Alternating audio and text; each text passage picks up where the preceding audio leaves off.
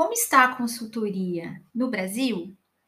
Bem, começo aqui falando um pouco sobre o estudo do Wood Júnior e da Paz de Paula sobre empresas de consultoria no Brasil, né, onde eles vão desenvolver um estudo sobre múltiplos casos. Inicialmente, eles lembram como é essa história da consultoria, né, que não deixa de ser uma indústria. E, literalmente, a segunda revolução industrial, lá por volta da metade do século XIX, a gente pode dizer que a própria administração científica acabou levando ao surgimento dos primeiros consultores. Ah, eles eram chamados, inclusive, de experts em eficiência. Ah, muitos acabavam depois é, abrindo suas próprias organizações, né, e tinham conhecimento de causa por conta das suas empresas e acabam, acabavam aí realmente produzindo muito conhecimento sobre esse mundo industrial e acabavam gerando né, conhecimentos para a abertura de empresas de consultoria. Em 1956, só para vocês já terem uma ideia, né, o mercado de consultorias, obviamente que nos Estados Unidos, já contava com 800 consultores. Né? Nessa época, já se estava mais focado em organização corporativa, assim como no aspecto da estratégia. Tá? E uma outra onda aí de consultorias, já na década de 1980, a gente pode dizer que nessa onda elas estavam mais voltadas para aspectos como tecnologia de informação. E aí, a partir da década de 90, com todas as questões envolvidas no processo de globalização, acaba que leva a é, novas oportunidades para o trabalho desse tipo de empresa. Ou um homem só, como a gente vai ver mais à frente. Às vezes a empresa de consultoria, na verdade, ela não é uma empresa, ela é uma pessoa. Tá? E com isso, é, a gente vai ter uma proliferação de modas, modismos, lá da época, como qualidade total, downsizing, reengenharia, né, dentre outras. E isso vai levar à busca né, realmente desenfreada de consultores que pudessem atender as organizações, né, ajudar na implementação de novos programas e métodos devido a tantas mudanças que estavam ocorrendo. Bom, é, e aí, esse estudo dos dois autores citados acabam aí tecendo alguns apontamentos muito importantes. Né? De um modo geral, é, no Brasil, especificamente, as empresas que trabalham no segmento de consultoria acabam seguindo as tendências das empresas de consultoria de outros países. Isso em relação aos temas, em relação às abordagens de trabalho, em relação aos aspectos metodológicos, que metodologia que eu vou utilizar ao realizar um processo de consultoria. Tá? Então, essa interação com o contexto local ou por estado, ou por cidade, ou do próprio país como um todo. Tá? E esse é, desfoco né, dessas condições locais acaba gerando críticas, acaba gerando tensões, que faz com que essas empresas de consultoria né, acabem tentando, em alguns casos, superar essa mera aplicação de conhecimento oriundo de outros locais. Tá? Então, a gente pode falar que é, a gente vai ter demandas locais reais, né? versus condições de trabalho baseadas em metodologias, ferramentas, teorias oriundas de outros locais, e esse choque pode vir a causar aí uma, a produção de uma ação híbrida tá? por parte de alguns consultores. Portanto, nem todos apenas aplicam conhecimentos oriundos de outros países. Nós teremos consultores, empresas de consultoria que farão esse esforço por pelo menos hibridizar, né, tentar aí permear né, a, a utilização de algum conhecimento próprio, algum conhecimento local, com o conhecimento estrangeiro. Né?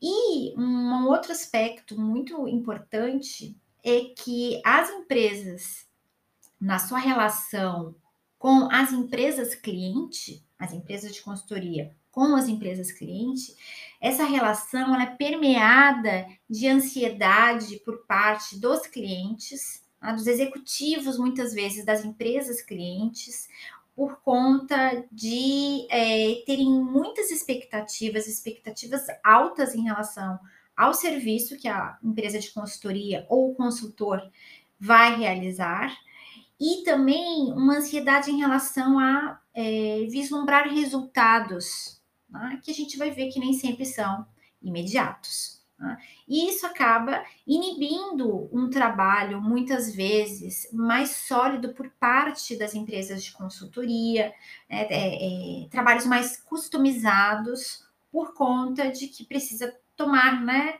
decisões é, em cima de, de soluções mais rápidas do que elas deveriam ser. Né? Então, são apontamentos interessantes. Alguns aspectos que a gente vê como relevantes também nesse mundo das empresas de consultoria é que essas empresas, sejam com várias pessoas ou com uma pessoa só, elas podem e produzem conhecimento. E, obviamente, que é muito importante que esse conhecimento seja implementado nas empresas clientes. Por isso a importância da gente dar né, é, valor aos saberes produzidos localmente, para além dos conhecimentos produzidos em outros locais. Né? É, a sua imagem no mercado, a sua reputação também é algo muito importante. Os consultores e as empresas de consultoria, eles realmente buscam primar por essa reputação no mercado de trabalho. Quando isso não ocorre, é, infelizmente, esse tipo de atividade ou alguns consultores, eles podem ser alvo né, de críticas e até, enfim, de é, chacotas. Né? Bom, existe uma tensão muito forte entre esse atendimento customizado que eu já nomeei para vocês e os pacotes prontos, sejam daqui ou de outros lugares. Então, pacotes prontos de consultoria, como se aquela empresa fosse igual a todas as demais. Então, é preciso saber lidar com essas tensões. Tá?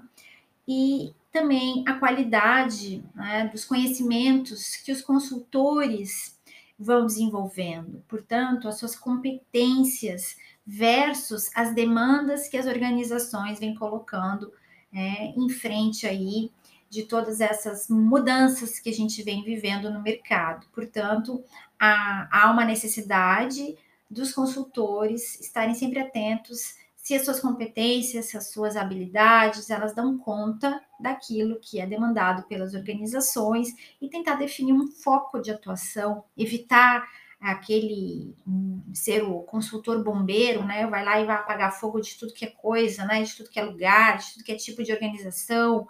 Não. Ah, então vamos montar uma equipe onde cada um possa ter aí mais definida a sua área de atuação. E fica melhor, você vai ficando realmente especialista, muito bom naquela área que você escolheu ser a sua área de atuação. Né?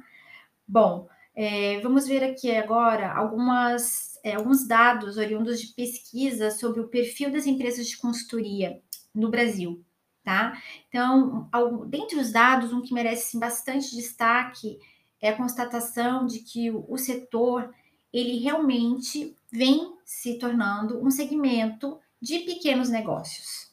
Então, no Brasil não se tem grandes empresas de consultoria ah, abarcando a maioria dos consultores. Não. Na verdade, as pequenas empresas, e muitas vezes a gente pode até falar que são microempresas, né? Porque uma pessoa, literalmente trabalhando, vão responder por 84% dos negócios nessa área do mercado. Tá? As empresas grandes de consultoria, que vão agregar aí vários consultores, elas não passam de 1,8%. Esses dados são de 2019. Tá? Uma outra, um outro dado importante é que cada vez mais é, as pessoas que trabalham nessa área estão afastadas de escritórios próprios. Né? A maioria trabalha num espaço do próprio cliente, ou seja, na empresa cliente. Tá? Outros atuam em home office ou em espaços chamados né, de coworkings. Então, vários consultores ali dividindo um escritório para que eles possam desenvolver as suas atividades. Tá? Então, assim, seria uma parcela aí de menos de 25% que mantém escritórios próprios.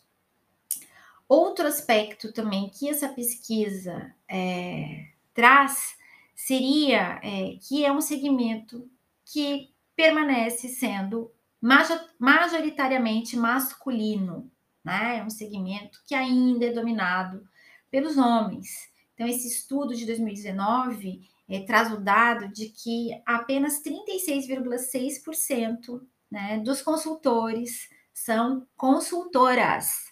Então, é um mercado aí que as mulheres ainda têm né, bastante para é, desbravar em termos de sua atuação profissional. Tá? E é, um, uma informação da Associação Brasileira de Consultores é que essa profissão ela utiliza ferramentas muito difíceis de serem substituídas. Tá?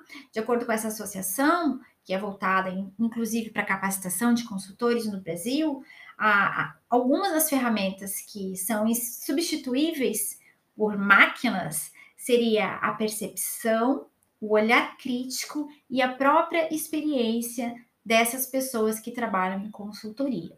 Né? Então, é, acredito que é importante verificar os dados mais atuais para a gente saber como ficou esse mercado durante e né, daqui para frente no pós-pandemia.